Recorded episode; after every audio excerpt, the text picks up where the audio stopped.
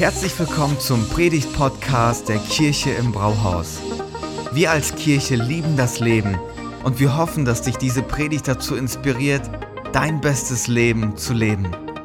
Viel Spaß beim Zuhören.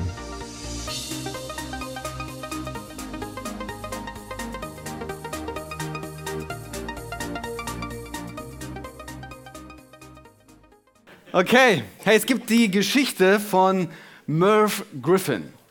Merv Griffin ist ein Talkshow-Master aus den Staaten, lebt inzwischen nicht mehr, aber er war dafür bekannt, dass wenn er Gäste hat, dass er ihnen auch immer wieder mal unangenehme Fragen stellt. Dann gab es diesen Moment, ähm, wenn der besondere Gast kommt und ihr wisst, entweder gehen sie die Treppe runter, so ganz langsam zur Musik, oder so eine Tür geht auf und dann kommt der Gast rein und dann gibt es Applaus und dann geht die Tür auf und dann kommt ein Bodybuilder rein. Ein Paket, sage ich euch. Wie Rittersport. Der hatte unfassbar viele Muskeln und er hat es genossen, so bei den Leuten entlang zu gehen, seine Muskeln zu zeigen und die Frauen haben geschrien und die Männer waren neidisch ähm, und er hat es genossen und dann macht er so seine Runde und kommt dann zum Moderator und er begrüßt ihn, stellt ihn vor und dann stellt er ihm eine Frage. Sagt, Mensch, du hast so viel Kraft wofür benutzt du eigentlich deine Stärke? Und da war der so, äh, und er wusste sich in dem Moment nicht zu helfen, also dreht er sich um, geht wieder zu, den, zu der Menschenmenge und zeigt nochmal seine Muskeln.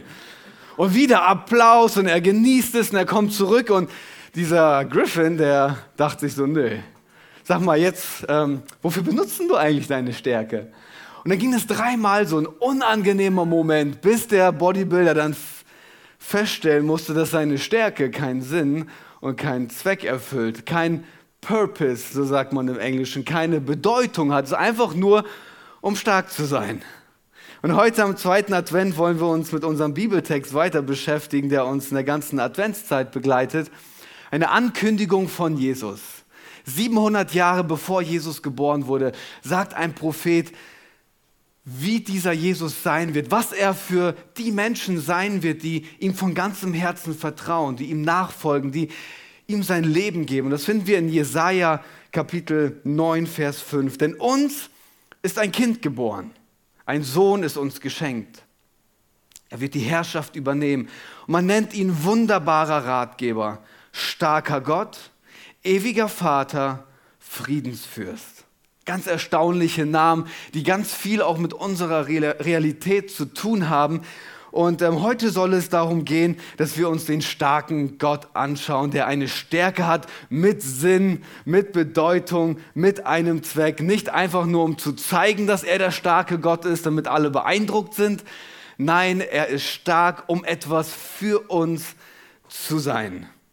Und dieser Name, starker Gott, ist eigentlich der wichtigste von diesen vier Namen. Weil er der starke Gott ist, kann er unser wunderbarer Ratgeber sein, damit er auch ausführen kann, was er uns rät zu tun. Er gibt nicht einfach nur einen Rat, sondern als starker Gott kann er auch dafür sorgen, dass der Rat, den er gibt, ein guter Rat ist, der in Existenz kommt.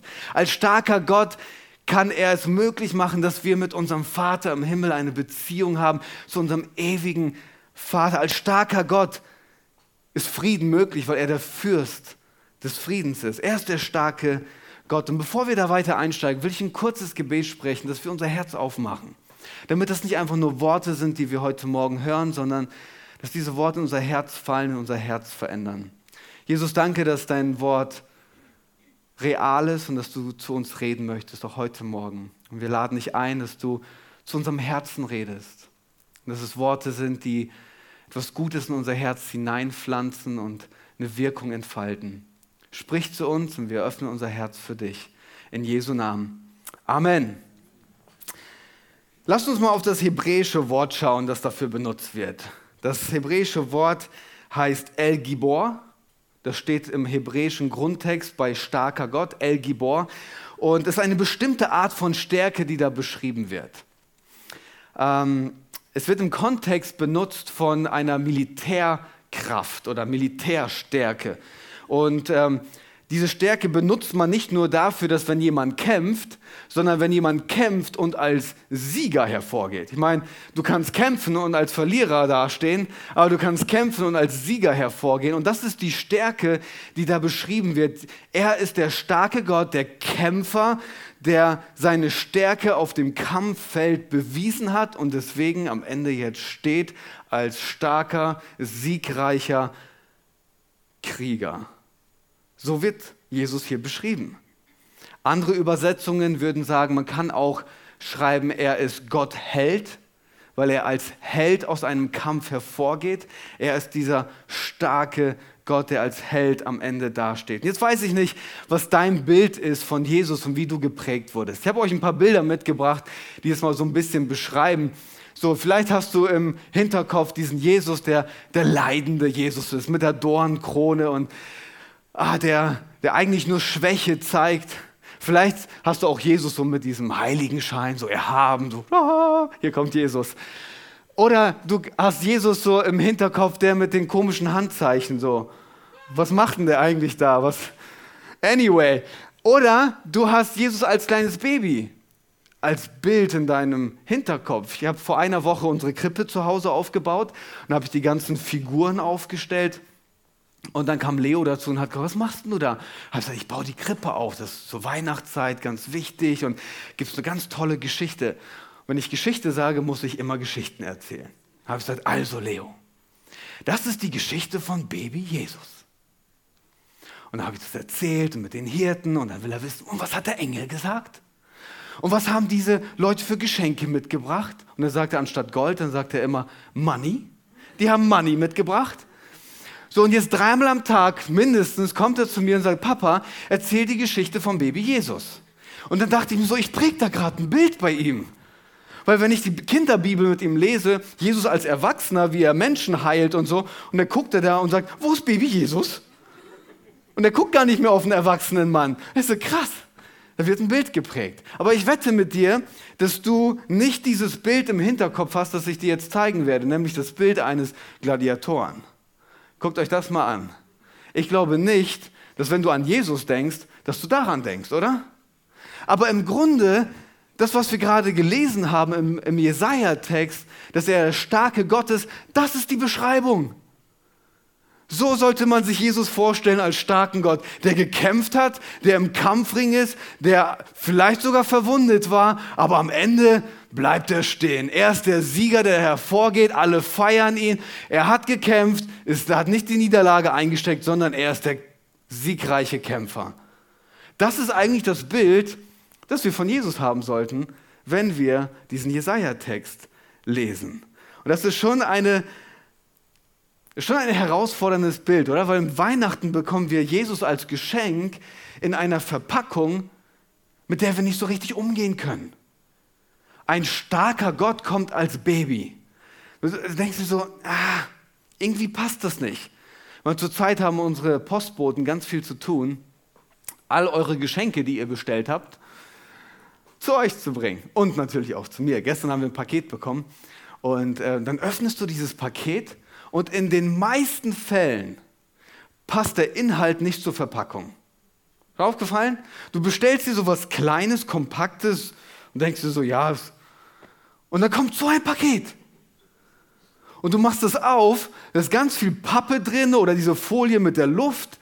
Und du denkst dir so, das ist viel zu groß, das passt nicht zusammen. Du denkst dir erstmal so, boah, cool, haben die noch mehr reingepackt? Nee, mehr als die Hälfte davon ist leer. Oder vor zwei Jahren haben wir unseren Weihnachtsbaum bestellt. Wir haben so einen künstlichen Weihnachtsbaum. Ende November stellen wir den auf. Und dann steht er da den ganzen Dezember. Und dann kommt diese Verpackung. Und ich mache das Ding auf, hol den Weihnachtsbaum da raus. Und in dem Moment, wo ich den in der Hand habe und er aus dem Karton ist, weiß ich, der passt dann nie wieder rein. Kennt ihr das? Die Verpackung, die viel zu klein ist? Und wenn wir über Weihnachten nachdenken, das Geschenk, das wir von Gott bekommen, Jesus in der Krippe, der starke Gott, dann näherst du dich dieser Krippe. Versprochen ist dir Stärke und du triffst auf, einem, auf ein Kind, das eigentlich für Schwäche steht. Irgendwie diese Verpackung passt nicht mit dem zusammen. Das ist unglaublich. Jesus der starke Gott. Jesus wird aber nicht nur so angekündigt, sondern am Ende lebt er auch diese Eigenschaft als starker oder der starke Gott zu sein. Ich habe uns mal ähm, drei Punkte mitgebracht und mir das Leben von, von Jesus angeschaut, wo, wo wir sehen können, dass er wirklich der starke Gott am Ende auch ist. So der, der erste Punkt, richtig episch, epische Überschrift. Jesus ist stärker als die Momentaufnahme der Weltgeschichte. Können wir einen Film draus machen, oder? Er ist stärker als die Momentaufnahme der Weltgeschichte. Jesus ist stärker und schreibt die Weltgeschichte anders, als du es tun würdest. Alleine, wenn man sich diese Ankündigung in Jesaja 9, Vers 5 anschaut, die Israeliten, die mussten gedacht haben, das ist jetzt ein Schlag für uns ins Gesicht. Die sind in der Gefangenschaft von den Assyrern, wünschen sich einen Kriegsherr, der sie da befreit, und angekündigt wird ihnen ein Retter als Baby in der Krippe. Ich meine, das, das passt nicht zusammen. Gott schreibt offensichtlich Geschichte anders, als du es tun würdest.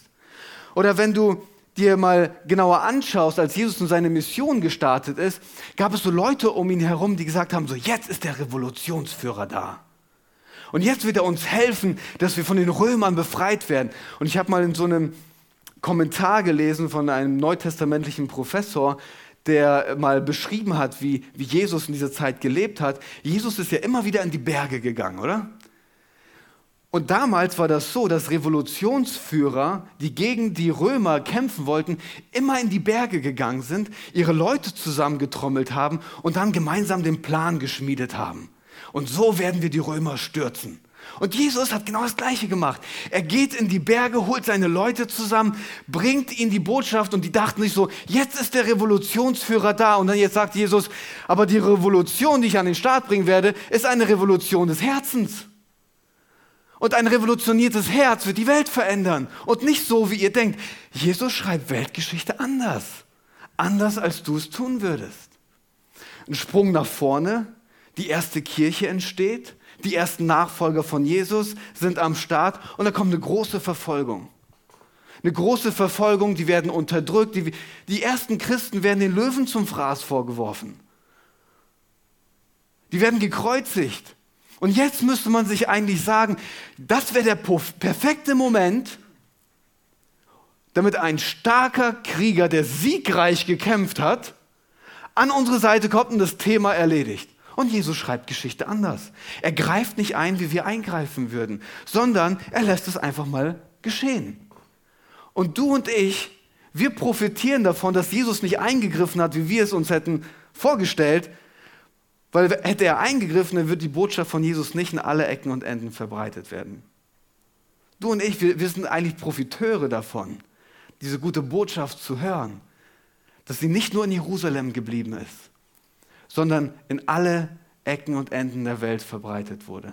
Jesus schreibt Weltgeschichte anders, als du es tun würdest. Er ist größer als die Momentaufnahme. Er sieht alles.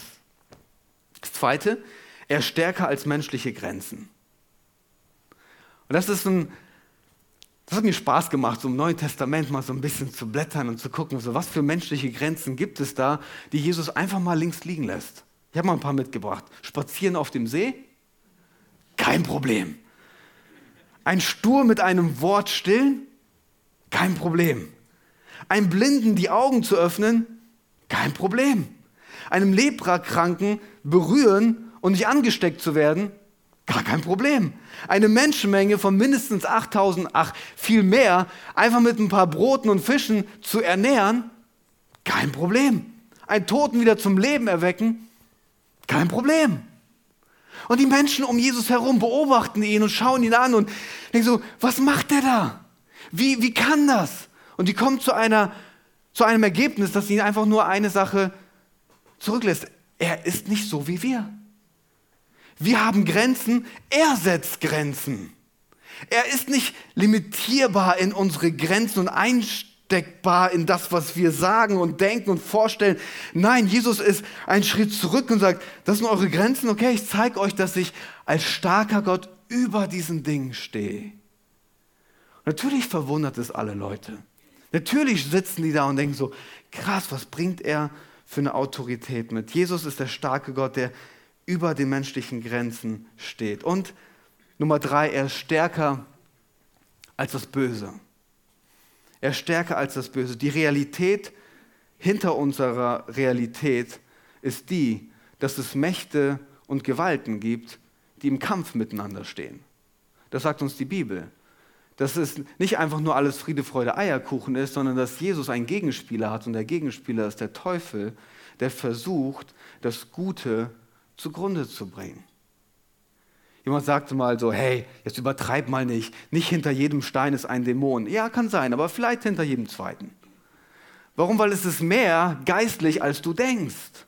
Es ist eine wirkliche Realität hinter unserer Realität. Und wenn du dir das anschaust, auch bei Jesus, bevor er seinen Dienst beginnt, versucht oder seine Mission an den Start bringt, versucht dieser Gegenspieler, Jesus davon abzuhalten. Der Teufel versucht ihn. Und er lockt ihn in die, oder er wird in die Wüste geführt und dann wartet da der Teufel auf ihn. Jetzt ist das meine Chance. Bevor er in seine Mission startet, bringe ich ihn zu Fall und dann gehört die Weltherrschaft mir. Und was dann? Ich weiß nicht genau, ob der, ob er, keine Ahnung, ob er unterschätzt hat, wie stark Jesus ist. Aber eine Versuchung nach der anderen.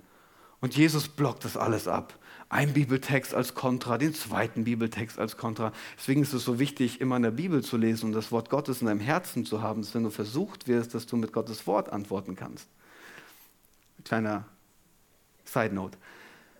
Und er gibt es immer wieder als Kontra und lässt sich nicht von seinem Gegenspieler überwinden, sondern geht siegreich aus dieser Versuchung hervor. Und manchmal ist das so, dass der Gegenspieler Menschen gebraucht, um sich zu Fall bringen zu wollen. Ist auch so.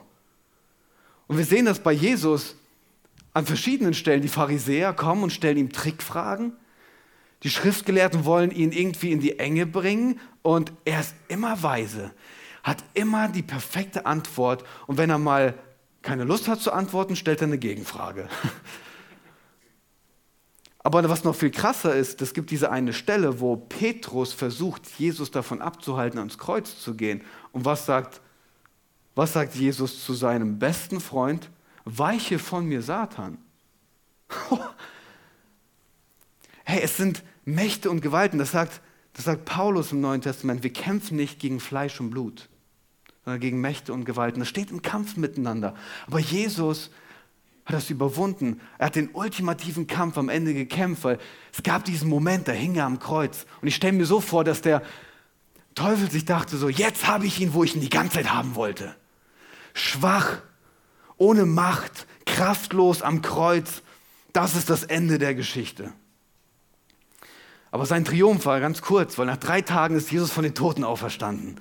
Hat gesagt, Edgy Badge, ich habe hier die Kontrolle. Ich bin immer noch stärker, sogar stärker als der Tod. Und damit ist das Ende der Geschichte schon geschrieben. Wir brauchen nicht als Christen sitzen und warten, wie geht denn das alles aus? Ich kann dir sagen, wie das ausgeht. Ich kann spoilern. Jesus hat gewonnen, das Ende der Geschichte wird gut. Jesus hat das Üble schon besiegt. Der Gegenspieler ist unter seinen Füßen. Er ist stärker als das Böse. Und jetzt ist es so, das habe ich immer wieder mal gehört, dass Leute gesagt haben, so, boah, das ist echt beeindruckend. Dieser Jesus, der ist größer als meine Momentaufnahme. Der, der sieht alles. Er ist nicht limitiert wie ich. Und er hat sogar das Böse, womit ich auch immer wieder zu kämpfen habe, besiegt. Aber wenn ich ihn nur so erleben würde, dann wäre es für mich so viel leichter, mich auf ihn einzulassen. Wenn ich nur etwas davon sehen würde, dann würde ich mich einlassen auf ihn. Und ich glaube, wir verfallen da einer Illusion. Ich habe in dieser Woche für mich persönlich im Markus-Evangelium gelesen und dann habe ich ganz stark gemerkt, wie Gott zu mir gesprochen hat. Im sechsten Kapitel gibt es diese Geschichte, äh, wo Jesus mit seinen Jüngern diese große Menschenmenge ernährt mit ganz wenig Brot und Fischen, okay? Und das war ein Wunder. Das war unglaublich. Ihr müsst euch das mal vorstellen. Die Jünger mittendrin. Bei jedem Mal Fisch und Brot geben mussten sie sich dachten, denken so, was ist das eigentlich hier gerade? Das ist doch nicht normal. Und es ist unfassbar. Und dann ist das Ganze vorbei. Die steigen in ein Boot und fahren auf, fahren auf, äh, auf dem See mit dem Boot im Sturm. Jesus kommt auf dem Wasser zu ihnen gelaufen und die haben Angst. Und dachten sie, wer ist dieser Jesus? Und dann kommt ein Schlüsselvers in, in Markus 6, Vers 52. Denn selbst nach dem Erlebnis mit den Broten hatten sie noch nichts begriffen. Ihre Herzen waren verschlossen. Es gibt einen Unterschied zwischen Erlebnis und Erfahrung. Ein Erlebnis entertaint dich, eine Erfahrung verändert dich. Die hatten ein Erlebnis mit Jesus, das hat sie nicht verändert. Eine Erfahrung mit ihm, das ist, was Veränderung bringt. Und wir verfallen der Illusion und sagen so, wenn wir nur ein Wunder erleben würden, dann würden wir uns auf Jesus einlassen. Nee, das wird uns wahrscheinlich, wenn unser Herz verschlossen ist, würden wir einfach nur entertained werden und der starke Gott würde an unserem Herzen vorbeiziehen. Ich bringe euch ein brandaktuelles Beispiel mit. Letzte Woche habe ich euch unsere Herzschlagsumme sagen dürfen. Wir haben ja im November gemeinsam für unterschiedliche Projekte gesammelt und ich bin immer noch sprachlos und es geht immer noch nicht in meine Birne rein, was da zusammengekommen ist. Und diese Woche kam noch mal ein bisschen was rein und ich habe jetzt die aktuellsten Zahlen für uns. Ähm, als Kirche haben wir etwas über 85.000 Euro zusammengelegt. Da gab es noch eine Familie, die hat eine Sonderspende gemacht von 50.000. Das heißt, insgesamt haben wir im November 135, über 135.000 Euro zusammengelegt. Das ist nicht normal. Und letzte Woche hatten wir hier gemeinsam ein unfassbares Erlebnis. wir waren emotional berührt. Jetzt die Frage, was hast du diese Woche gedacht, als du über unsere Herzschlagsumme nachgedacht hast? Hast du gedacht, so, kann ich mir alles logisch erklären? Der November ist ein guter finanzieller Monat. Einige kriegen Weihnachtsgeld, natürlich, easy. Ähm, wenn man das alles aufteilt auf die ganze Church, 25, äh, 250 Leute, vielleicht 300 Leute, wenn alle so viel geben und ein paar müssen halt immer übertreiben und geben mehr, dann, dann kriegen wir das hin. Oder du sagst, ja, der Thomas, der hat ja echt, der hat den ganzen November motivierend geredet und er ist ja auch ein Verkäufer, der Thomas. Ne? Kein Wunder, dass diese Summe zusammenkommt. Und du versuchst es dir logisch zu erklären. Oder nach einer Woche sitzt du hier und denkst dir so, Nee, ich kann nicht anders, als es so zu beschreiben, wie es ist, dass sich im November der starke Gott entschieden hat, sich uns als stark zu erweisen. Ich meine, du, du kannst sogar mit dabei gewesen sein und hast eine Herzschlagsumme gegeben, aber dein Herz war zu und der starke Gott ist an dir vorbeigezogen. Das Wunder direkt vor deinen Augen. Vielleicht warst du sogar Teil des Wunders, aber dein Herz war zu. Es ist eine Illusion zu denken, dass wenn wir Wunder erleben, dass sie uns direkt zu Jesus bringen. Es braucht ein offenes Herz. Vor eins kann ich euch sagen, es lag nicht an mir, ich kenne mich. Es lag nicht an der super wirtschaftlichen Situation, die wir gerade im Land erleben. Lag auch nicht an der ganzen Unsicherheit, mit der wir gerade zu kämpfen haben in diesem Land. Es lag auch nicht an den Gehältern im November. Wirklich nicht. Und auch nicht an der Rechnung für eure Gasheizung. Es lag einzig und allein daran, warum auch immer, das kann ich mir auch nicht erklären, dass Gott gesagt hat, okay, ich will mich der Kirche im Brauhaus als starker Gott zeigen. Einfach so. Und das Coole dabei ist, dass es ja nicht mal für uns ist. Ich freue mich schon auf Mittwoch, wenn wir dann mit der Gemeindeleitung zusammensitzen und die 135.000 Euro aufteilen dürfen, um Menschen zu beschenken. Ah, das ist besser als Weihnachten. Gott hat sich als starker Gott gezeigt. Und an uns liegt es, nicht mit verschlossenem Herzen unterwegs zu sein. Damit es zu einer verändernden Erfahrung wird, braucht es ein offenes Herz. Und bevor wir jetzt am Ende darüber sprechen, was dieser starke Gott für uns persönlich bedeutet, möchte ich jetzt nochmal kurz einladen, hey, mach dein Herz auf. Mach dein Herz auf. Es gibt wenig Stellen in der Bibel, wo Gott sich selber Namen gibt. Normalerweise wird er immer beschrieben. Er ist Gott der Versorger. Er ist Gott der Heiler. Es gibt wenig Stellen, wo er sich selber Namen gibt. Ich meine, mach dein Herz auf für den starken Gott, weil wenn er für dich nicht zum starken Gott wird, er hat einen Ruf zu verlieren. Er hat gesagt, ich werde für dich zum starken Gott werden. Ich werde für dich zum wunderbaren Ratgeber werden. Ich werde für dich zum ewigen Vater werden. Ich werde dein Fürst des Friedens sein. Und er steht dafür. Und wenn er das nicht wird, dann verliert er seinen Ruf. Aber an uns liegt es, unser Herz aufzumachen und sagen, Jesus, du darfst für mich der starke Gott sein. Was bedeutet das jetzt für uns? Du bekommst Weihnachten ein Geschenk mit einer Verpackung, die ein bisschen anders ist als erwartet, aber die alles beinhaltet, was du brauchst. Alles, was du brauchst. Und so ein Schlüsselvers, den lesen wir in Kolosser Kapitel 1, Vers 11. Da sagt Paulus, er, also Jesus, dem alle Macht und Herrlichkeit gehört. Er wird euch mit der ganzen Kraft ausrüsten, die ihr braucht um in jeder Situation standhaft und geduldig zu bleiben. Jesus ist nicht einfach nur der starke Gott, um der starke Gott zu sein, sondern er möchte seine ganze Stärke, seine ganze Macht dir zur Verfügung stellen. Er möchte, dass du kraftvoll und nicht kraftlos durchs Leben gehst dass seine Stärke zu deiner Stärke wird. Und er ist auch kein Gott, der sagt, so, ich gebe dir so ein bisschen, Hauptsache du schaffst es gerade, sondern ich will mit allem, wer ich bin, an deine Seite kommen, damit du in jeder Situation und zu jeder Zeit das sein kannst, was ich für dich träume. Er will dir Stärke geben. Deswegen drei kurze Punkte. Vertrau ihm deine Momente. Aufnahme an. Dein, deine Momentsituation, da wo du dich gerade, dein Jetzt. Vertrau ihm dein Jetzt an. Warum? Er kennt deine Vergangenheit, er weiß um dein Jetzt und war schon in deiner Zukunft. Er ist der starke Gott. Er hat das Gesamtbild. Er weiß ganz genau, was dich bewegt. In seiner Hand ist der Lauf deines Lebens am besten aufgehoben. Und wenn du in deiner Momentaufnahme dich ihm anvertraust, dann rüstet er dich aus mit Stärke. Stärke für deinen nächsten Schritt. Stärke, auch wenn du nicht alles verstehst. Stärke sogar in Sackgassen, wenn du keinen Weg mehr vor, vor dir siehst, weil er ein Gott ist, der aus dem Unmöglichen Möglichkeiten schafft.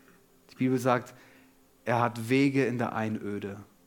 Da, wo du keine Wege siehst, da kann er Wege schaffen. Vielleicht bist du hier und du sagst, meine Momentaufnahme ist gar nicht so übel, ist richtig gut.